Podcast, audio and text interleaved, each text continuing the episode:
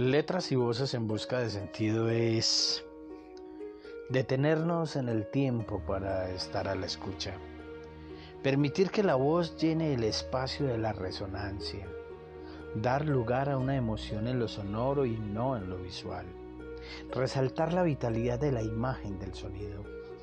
Encontrar un sentido que no se rige al entendimiento, sino a la intuición del eco mágico que hace aparecer y desaparecer al mismo sentido. El hoy virtual nos permite percibir un llegar y un partir simultáneos, hacer relación de existencias y sonidos en una emisión infinita que se despliega en la apertura de un sentirnos. Comprendamos la escucha como espacio de reflexión. El cuerpo así es la cavidad de resonancia de esas voces, letras, sentidos que son creciendo, de esas voces, letras, sentidos que son tiempo por venir.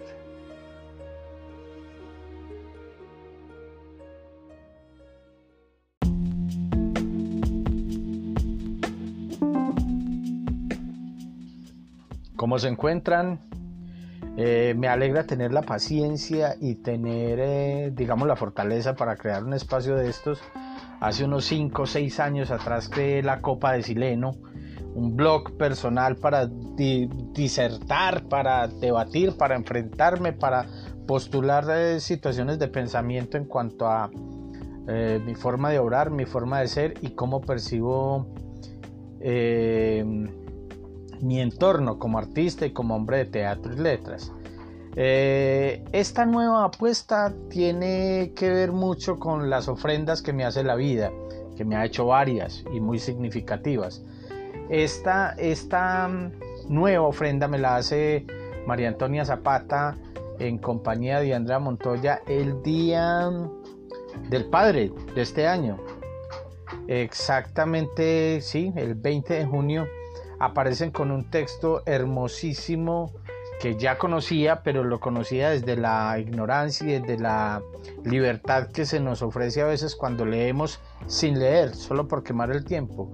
Me ofrece a Víctor Frank, el hombre en busca de sentido. Eh, en el desasosiego que produce la fiesta de los vecinos, eh, en una sola acostada me leo ese libro y me produce muchas sensaciones de las cuales eh, quisiera, quisiera mm, compartir. Eh, sería pues como una motivación eh, la lectura de ese libro la que me da la pauta para abrir y recrear este espacio en el cual no solamente voy a hablar de él sino de muchas otras cosas pero sí vamos a hablar de muchas cosas interesantes literariamente hablando Empecemos, sí, empecemos a hablar de confinamiento, que es lo que Víctor Frank en busca eh, de sentido nos habla. El estado de alerta decretado por el gobierno, pues para hacerle frente a esta crisis sanitaria, eh, nos ha obligado a llevar a cabo un, sí, un confinamiento obligado en nuestras casas, ya llevamos más de 100 días y esto para muchas personas, incluyéndome, es una experiencia desagradable yo diría que es una experiencia desagradable para todos los seres humanos debido a que cuando es un aislamiento obligatorio que implica romper con nuestro día a día, nuestra rutina, nuestro ocio, nuestros amigos, la familia, nuestra pérdida de libertad, la aparición del aburrimiento y un largo etcétera. Eh, en efecto, esta situación tiene un componente de carga psicológica sobre nosotros que nos abruma pero que tanto nos afecta. Nosotros hemos tenido unas fisuras en nuestras relaciones personales, hemos tenido unas fisuras en nuestras relaciones laborales, hemos tenido una forma diferente de encontrar en lo que leemos cosas nuevas o a profundizar un poco en esos conocimientos que tenemos. Hemos tenido tiempo y paciencia para reencontrarnos, eh, redescubrir eso que hacemos, que hemos hecho y que nos han dado muchas satisfacciones. Ahora sentimos el tiempo encima, sentimos que nada es igual y que la manera de salir de, de esta situación va a ser como encarar, encarándonos, encarar de frente el futuro y que mm, nuestra vida pues no se ha paralizado, simplemente nos tocó adaptarnos temporalmente a esta nueva situación. Eh, este estrés que nos generó esta situación vivida o que todavía nos está generando, eh, esperemos que no vaya a tener unas consecuencias, eh, digamos, nefastas o negativas para nuestra vida. Pero ¿quiénes somos nosotros, por Dios, para hablar de lo duro que nos ha golpeado esta, este confinamiento?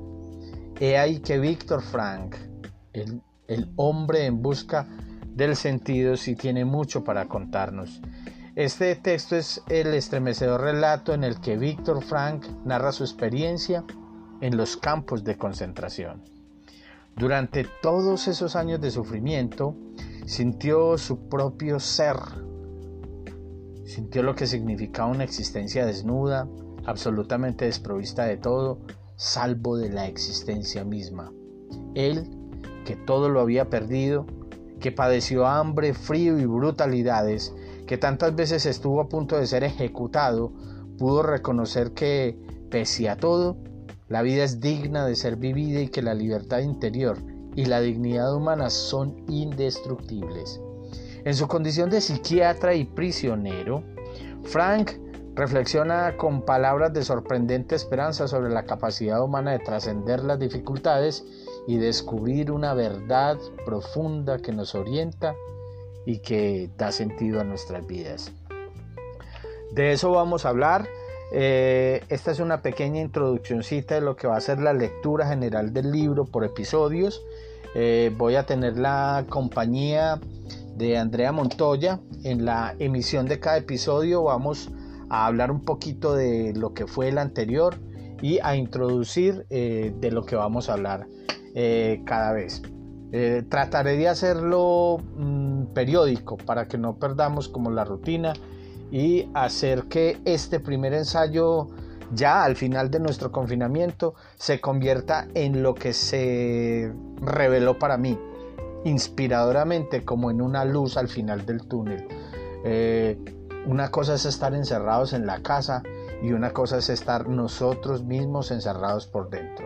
Una cosa es estar encerrados por obligación porque nos toca cuidar nuestra vida y otra cosa es desde nuestro conocimiento y capacidad de ser no tener la posibilidad de vislumbrar y sacar energía suficiente para reconstruir el tejido de nuestra propia vida en el quehacer positivo eh, de las labores, de los amores, de los quehaceres y de esa continua respiración que nos mantiene vivos, pero con un sentido de optimismo y con un, sentido particularmente hermoso de agradecer que por lo menos estamos respirando, estamos vivos y contamos con salud.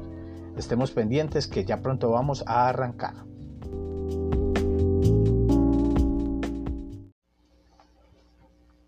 Víctor Frank, El hombre en busca de sentido. Prefacio por José Benigno Freire, Facultad de Educación y Psicología de la Universidad de Navarra.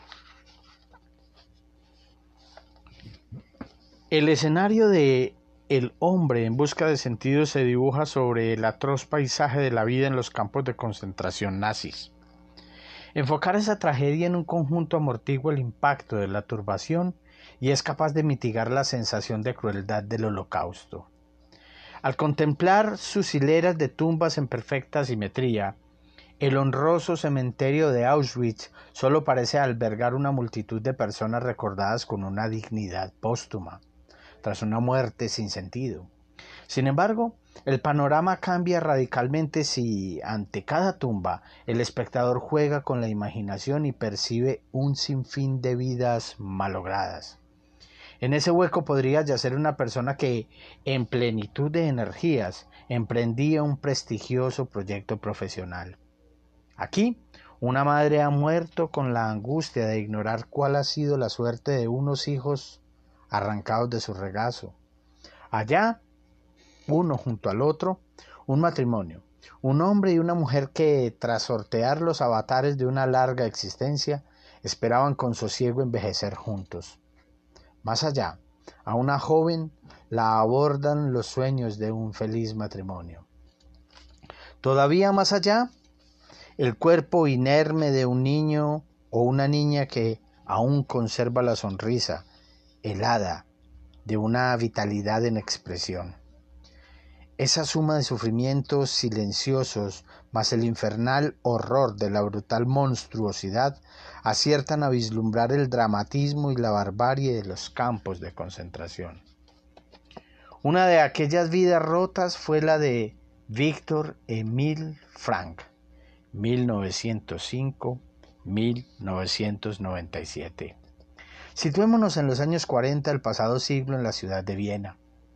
En esos tiempos, Viena aún ejercía un notable influjo y embrujo en los ambientes intelectuales de la época por su mecenazgo en las artes y la cultura.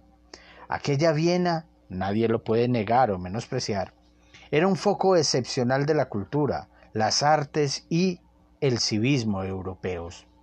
Se ha dicho bien que Viena es el último esplendor del pasado. Y además, para un psiquiatra, Viena era el lugar de Sigmund Freud y de Alfred Adler, también de Víctor Frank. Víctor Frank, por esas fechas, comenzaba a despuntar como un profesional prestigioso. Se encontraba bien posicionado con los círculos médicos y académicos y disponía de una prometedora consulta privada. En 1940 había sido nombrado director de la sección de neurología del Hospital de Rothschild, que atendía únicamente a pacientes judíos. El hecho de que hubiese aceptado ese nombramiento suponía un desafío y una temeraria audacia, pues ya arreciaba la persecución nazi. Crecía su fama de profesor competente e ingenioso, y en los ambientes psiquiátricos aún resonaban, entre censuras y alabanzas, las públicas controversias de aquel joven médico con las autoridades del momento, Sigmund Freud y Adler. Esas discusiones científicas lo encaminaron hacia una crítica superación del psicoanálisis. Frank Recogió entonces en un texto sus aportaciones personales para una rehumanización de la psiquiatría, tanto teóricas, análisis existencial, como técnicas, logoterapia. El manuscrito ya se encontraba en fase de encontrar editor. Había depositado grandes esperanzas en su libro. Personalmente vivía el afectuoso y sereno ambiente familiar de siempre, de una familia de origen judío que empezaba a superar las penurias económicas gracias a los nuevos ingresos de Víctor. A este remanso hogareño se unió la feliz boda con la joven Tilly Grosser en diciembre de 1941, también judía de origen. Esa tranquilidad profesional, familiar, chocaba con la situación de encrucijada social que se vivía en la calle. Ya había comenzado abiertamente la destrucción de sinagogas y el confinamiento y deportación de la población judía, una población dominada por el miedo y la angustia ante el futuro. La familia Frank entendió el dramatismo de la situación y buscó una salida. La única alternativa sensata parecía la huida. Estela, la hermana de Víctor, huyó a Australia. El hermano intentó una salida hacia Italia como refugiado político, pero fue descubierto por los servicios de seguridad y lo deportaron junto a su mujer e hijos al campo de Auschwitz. Allí murieron. Víctor Frank consiguió un visado para emigrar a los Estados Unidos. Este visado le permitía la salida de Austria y le abría oportunidades inesperadas de desarrollo profesional, pero sus padres únicamente disponían de una documentación insegura que no superaría el más ligero control de las autoridades. Además, como ya eran ancianos, quedarían ciertamente desvalidos si no contaban con la ayuda de ningún hijo. La situación de sus padres planteó a Frank una grave duda de conciencia. ¿Cuál era mi responsabilidad? ¿Ocuparme de mi obra o cuidar a mis padres? Tras profundos titubeos optó por dejar vencer la visa. Fue una decisión heroica aunque él lo cuenta con sencilla naturalidad. Evidentemente el campo de concentración fue mi real prueba de madurez. No estuve obligado a presentarme. Hubiese podido escapar de ello y emigrar a tiempo a Norteamérica. Hubiese podido desarrollar la logoterapia en América, cumpliendo así con la misión de mi vida, pero no lo hice. Y así llegué a Auschwitz. Por supuesto, al dejar caducar el visado a Estados Unidos, sucedió lo previsible. Unas semanas después la familia Frank fue deportada. No es ese el único suceso que roza el heroísmo en la biografía de Frank. Recordaré otro que atañe a nuestro asunto tanto en lo personal como en lo profesional. Ocurrió nada más entrar en Auschwitz. Los primeros debían desprenderse de todas sus pertenencias. Sin embargo, Frank fue incapaz de renunciar al manuscrito que contenía su obra científica y que ocultó en el primer registro. Intentó esconderlo en un repliegue de su chaqueta, pero también se apoderaron de ella. Así lo cuenta Frank. No nos entraba en la cabeza que nos lo quitaran todo, absolutamente todo. Intenté ganarme la confianza de uno de los prisioneros veteranos. Acercándome sigilosamente, señalé el fajo de papeles del bolsillo interior de mi abrigo y le dije, Mira, es el manuscrito de un libro científico. Sé que me vas a decir que no puedo esperar nada en estas condiciones y que debo estar agradecido de salvar la vida. Pero no lo puedo evitar. Necesito conservar este manuscrito como sea. Es el trabajo de toda mi vida. Eh, parecía que comprendía. Empezó a esbozar una sonrisa, primero de compasión, luego burlona, insultante, hasta que soltó una palabra en respuesta a mi ansiedad, la palabra más omnipresente de la jerga del lager. ¡Mierda! Con una sorna macabra y los correspondientes improperios, los guardias del campo rompieron el manuscrito en su presencia. En dos o tres minutos destrozaron su trabajo y sus investigaciones de años, aquel libro en el que había depositado tantas esperanzas. Pese a todo, la historia del manuscrito continúa. En el invierno y en la primavera de 1945 se desató una epidemia de tifus que contagió a muchos reclusos.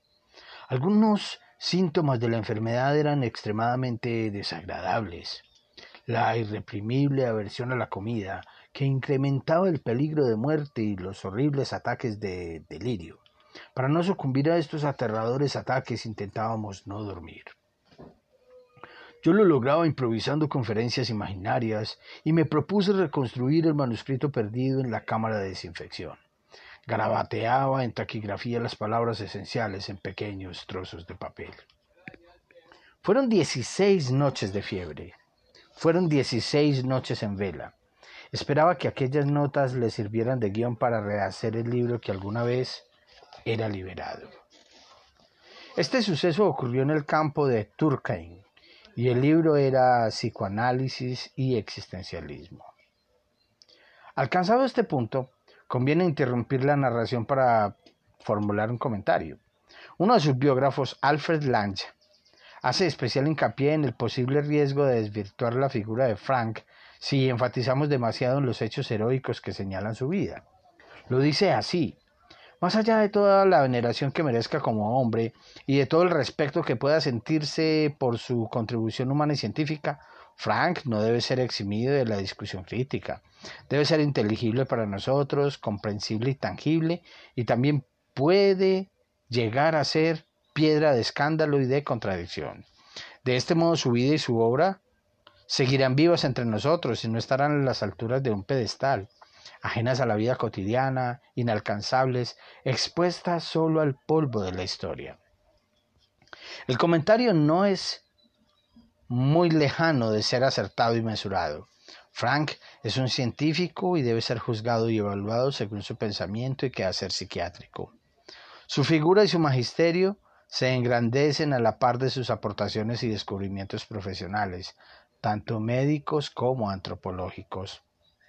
Bien es verdad que la personalidad de las figuras históricas puede erigirse en un icono de referencia para la población en general. Sus opiniones y gestos suelen trascender el espacio de su estricto magisterio profesional. Pero también es cierto que algunos entusiastas de Frank exageran al presentarlo como un hombre deslumbrantemente heroico, inigualable, y ese no era el hombre Frank. La biografía de Frank como la de los grandes hombres, se sustenta en la paradoja de los contrastes, tanto en la naturalidad con que asume sus éxitos como en la fortaleza para superar sus fracasos, desde la intensidad de sus pasiones y proyectos hasta la hondura de sus desencantos. Los hombres ilustres siempre recomienzan y eso los convierte en admirables e imitables. Para hacerse imitable no se precisa esconder algún suceso oscuro o denigrante, pero sí resulta necesario percibir el ángulo frágil de su entereza. Y Frank presenta un ángulo frágil. No necesitamos curiosear en su vida. Frank reconoció a Haddon Klingberg, otro de sus biógrafos, el largo nihilismo existencial de su juventud y que no en todas las épocas de la vida vivió de, acuerdo con sus principios. Y nos consta además que sufrió desgarradores decaimientos. El primero ocurrió a las pocas semanas de su entrada en Auschwitz.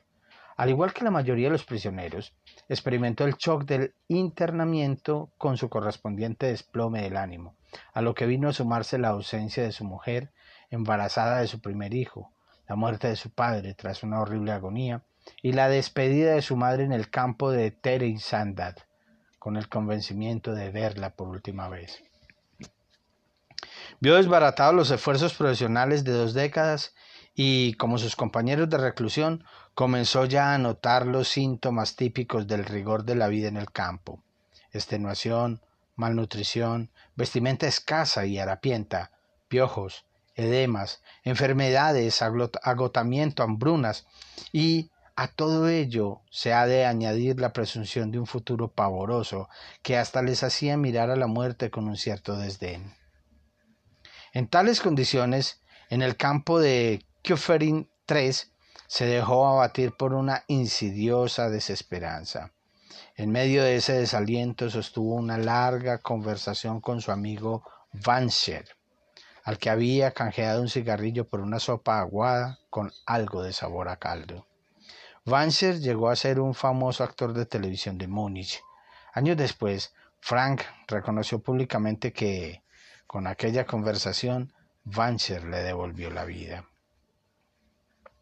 El segundo intenso decaimiento lo padeció a los pocos meses de la liberación, que llegó el 27 de abril de 1945. Con la ansiada liberación no terminaron los sufrimientos. Disminuir la tensión acumulada en los años de internamiento tornaba su tiempo. Un tiempo que se tornaba muy lento. Frank se encontraba físicamente exhausto y psicológicamente débil. Pasó unos meses de convalecencia en Múnich, donde se enteró de la muerte de su madre.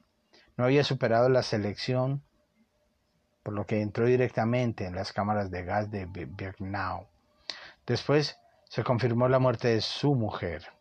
La añoranza de su mujer despertó en Frank el último e imborrable recuerdo vivido junto a ella. Los nazis no permitían dar a luz a las mujeres judías y por eso fue forzada a abortar al ingresar en Auschwitz.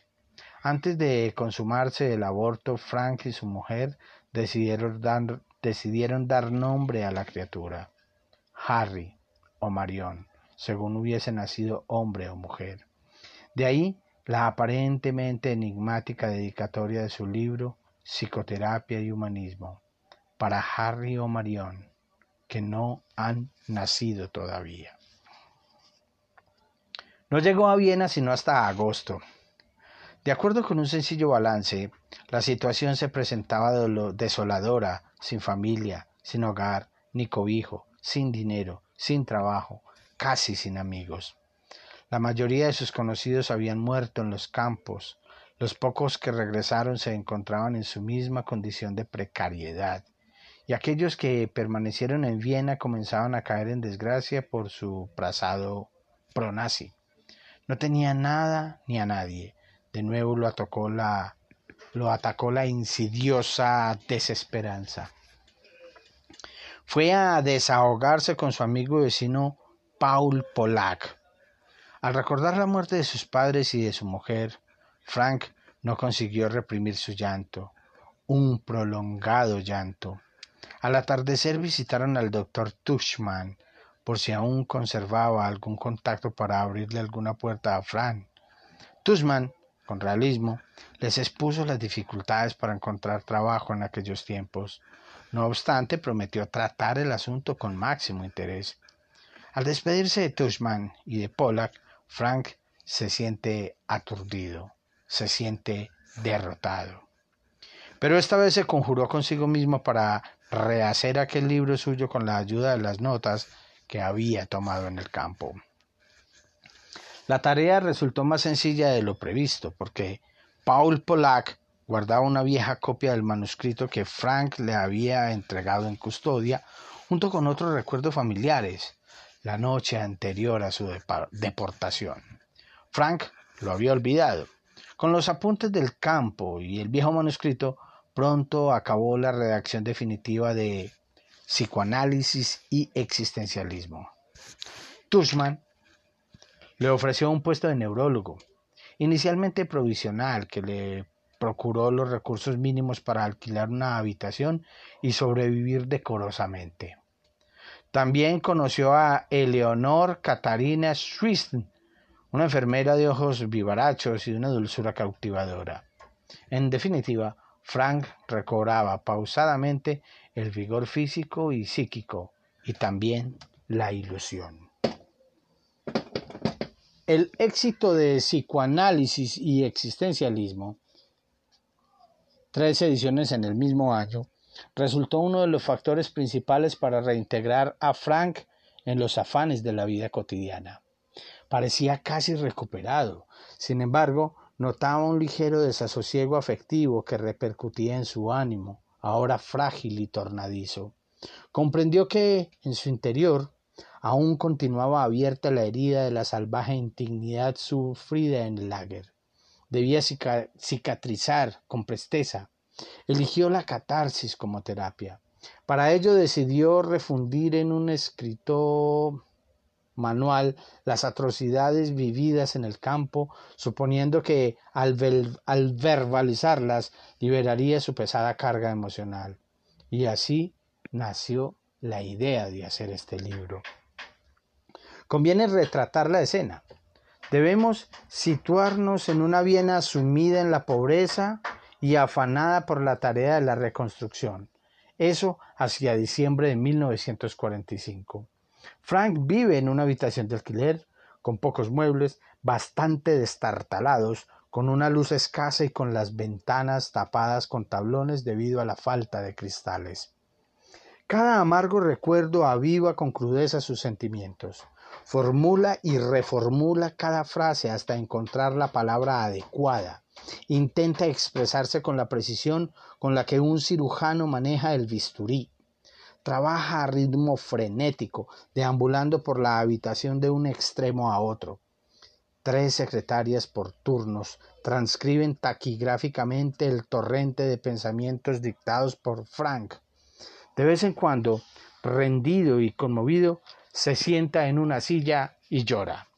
Las secretarias respetan discretamente aquella irrefrenable erupción de emociones y sufrimientos. En nueve días la obra estaba concluida. En esos nueve días Frank limpió de su intimidad hasta la más mínima nota de rencor o resentimiento. No olvidó la experiencia de los campos, pero sí superó su experiencia personal. Además, redobla su atractivo porque, no sin cierta paradoja, la psicología del hombre en busca de sentido se asienta sobre la teoría de la personalidad del hombre normal. Por eso me entretuve en detallar las circunstancias de la redacción de psicoanálisis y existencialismo. Recordemos que Frank ya había formulado su pensamiento psicológico y psiquiátrico con anterioridad a su ingreso en el lager.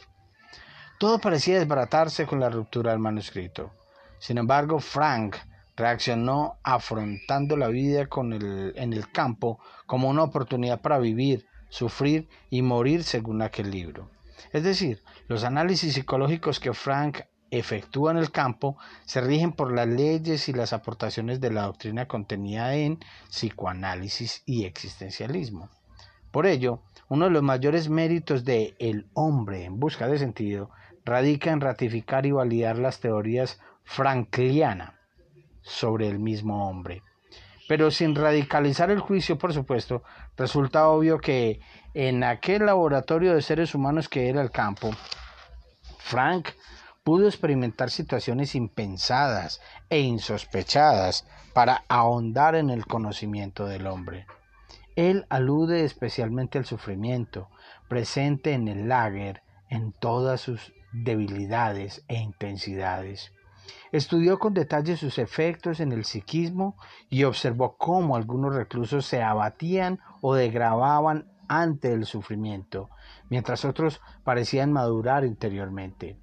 De esa observación dedujo que no es el sufrimiento en sí mismo el que madura o enturbia al hombre, es el hombre el que da sentido al sufrimiento. Hasta tal punto resulta esencial la postura del hombre que Frank arrancó al lager una gran lección existencial. El sufrimiento, en cierto modo, deja de ser sufrimiento cuando encuentra un sentido. En conclusión, esa forma de pensar arraiga en los cimientos de su psicología. El sentido de la vida. ¿Cuál es el concepto de sentido de la vida en Frank? Conviene precisarlo porque con frecuencia en el lenguaje coloquial el sentido se confunde con el significado. Por sentido de la vida, en el habla común Tendemos a considerar la filosofía o las creencias personales, la visión global sobre la existencia, los proyectos vitales. En definitiva, algo abstracto y omniabarcante. Los proyectos vitales, en definitiva, algo abstracto y... Por sentido de la vida, en el habla común tendemos a considerar la filosofía o las creencias personales, la visión global sobre la existencia, los proyectos vitales, en definitiva algo abstracto y omniabarcante.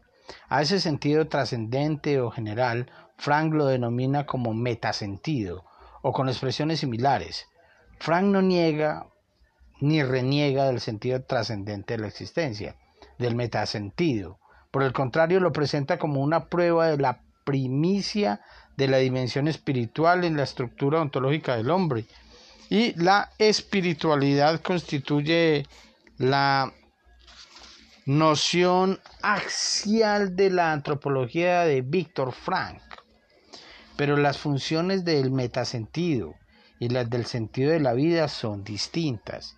El concepto frankliano de sentido de la vida no se sitúa tanto en el análisis intelectual de la existencia como en el plano del comportamiento.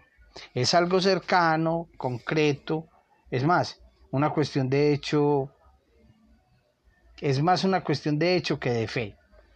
Procuraré explicarlo con otro suceso de la vida de Frank. El horror del lager creaba su propia jerga. Una de las expresiones más temidas eran los traslados.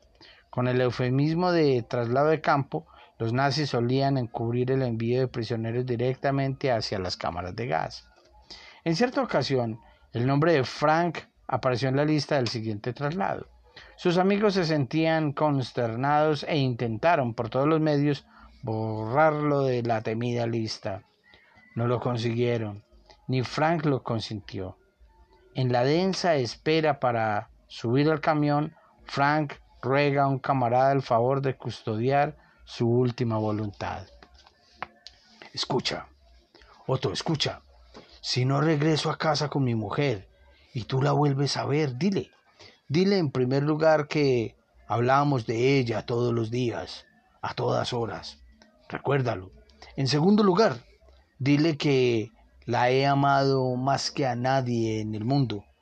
Y en tercer lugar, que el breve tiempo de felicidad de nuestro matrimonio me ha compensado de todo, incluso del sufrimiento que aquí hemos tenido que soportar. Eso es el sentido. Esa última voluntad perdería valor de autenticidad si se interpretara en clave emocional o sentimental. Recordemos que son palabras pronunciadas por una persona ante la certeza de una muerte cercana. El sentido de la vida, en su acepción frankliana, es así de natural. Amores, amistades, proyectos, obligaciones, ilusiones, nostalgias, todo aquello capaz de servir de palanca para la acción concreta y cotidiana. Y son precisamente esas acciones concretas y cotidianas las que completan el sentido de una vida, el día a día de una vida.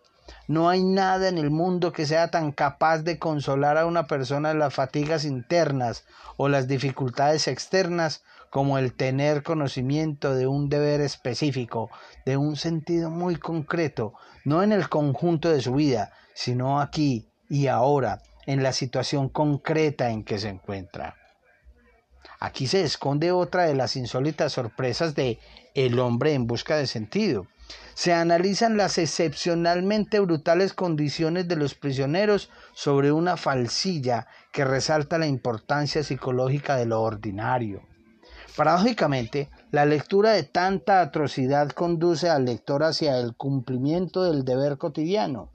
Y esa es la mejor descripción del significado del sentido de la vida de Víctor Frank. He de reconocer que la historia del libro me distrajo de la vida del autor. Retomo el hilo. Lo abandonamos en aquella maltrecha habitación en la que en diciembre de 1945 dictaba El hombre en busca del sentido. Por mediación del doctor Tussman, como ya hemos dicho, Frank retornó a su actividad médica en la sección de neurología del Policlínico. El puesto, inicialmente provisional, pasó a definitivo en poco tiempo. Ese trabajo le procuró la justa holguera económica para alquilar poco a poco otras habitaciones del inmueble hasta quedarse como único inquilino. Esta nueva situación le permitía soñar en la boda con Eleonor Catarina, que se celebraría a mediados de 1947. Al año siguiente ganó la cátedra de Neurología y Psiquiatría en el Ateneo Vienés y a continuación se doctoró en Filosofía. A partir de la década de los 50, la actividad y el prestigio profesional de Víctor Frank en Austria y Europa Central crece de forma gradual y progresiva. Su naciente notoriedad le ganó por el reconocido éxito de psicoanálisis y existencialismo. Su fama de conferenciante profundo y ameno y su valiente postura al no admitir la teoría de la culpa colectiva. El rechazo de la culpa colectiva le costó enfrentamientos con grupos influyentes y algunos desencuentros con la sinagoga de Viena.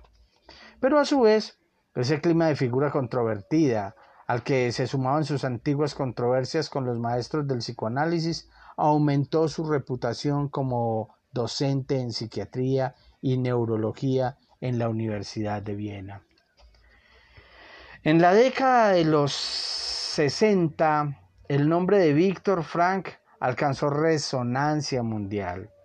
Arrancó en el seminario que impartió en la Universidad de Harvard en 1961 sobre los fundamentos antropológicos y la técnica clínica de la logoterapia. Al aceptar la invitación del profesor Gordon W. Alport, el proceso de la invitación a ese seminario esconde una historia de amistad sincera.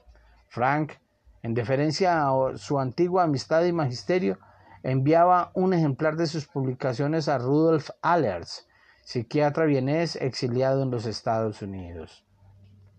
Allers nunca contestó a esos envíos. Sin embargo, remitía esas publicaciones al profesor Alport, quien por aquella época gozaba de un acreditado prestigio internacional. Alport conoció el pensamiento de Frank por los libros remitidos por Allers y así lo invitó a su famosa cátedra. Aquel seminario significó un punto de inflexión en la difusión del pensamiento y la obra de Víctor Frank. A partir de ahí, por la novedad de sus aportaciones psicológicas y la fama de orador brillante, es reclamado en infinitud de foros en todas las latitudes. Desde esa fecha, los datos documentados de su currículum resultan abrumadores. 32 libros publicados, casi todos traducidos al menos a cuatro o cinco idiomas. Cerca de 200 invitaciones de distintas universidades en 34 países. Presidente de la Sociedad Médica de Psicoterapia de Austria. Alienta y preside las nacientes instituciones y fundaciones de logoterapia erigidos en los cinco continentes. Director del Instituto de Logoterapia de la Universidad de San Diego, en California, y profesor visitante de Harvard, Stanford, Pittsburgh, Filadelfia, Dallas recibe la prestigiosa distinción de doctor honoris causa por 29 universidades. ¿Y el futuro? El futuro del hombre sin sentido. Le trasladé esa pregunta a Joan Baptista Toreló, uno de sus más lúcides tratadistas y amigo personal de Víctor Frank. Me respondió que, sin ser profeta, le auguraba un largo recorrido porque este libro no envejecerá o envejecerá muy lentamente, ya que se acerca a las entrañas de las experiencias humanas, explicándolas desde su origen constitutivo, la unidad. Frank mira más allá de la visión materialista, pues jamás olvida la dimensión espiritual del hombre. Mira más allá de la visión espiritualista porque jamás olvida su condición de médico. José Benigno Freire, Facultad de Educación y Psicología, Universidad de Navarra.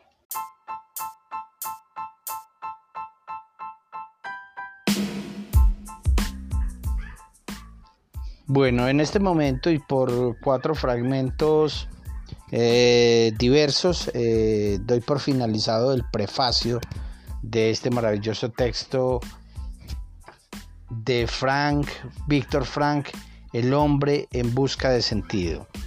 Eh, este es el primer episodio general con datos generales de lo que es el podcast y de lo que vamos a hablar. Así que para la próxima semana nos vamos de frente y de una con el primer episodio de el libro como tal.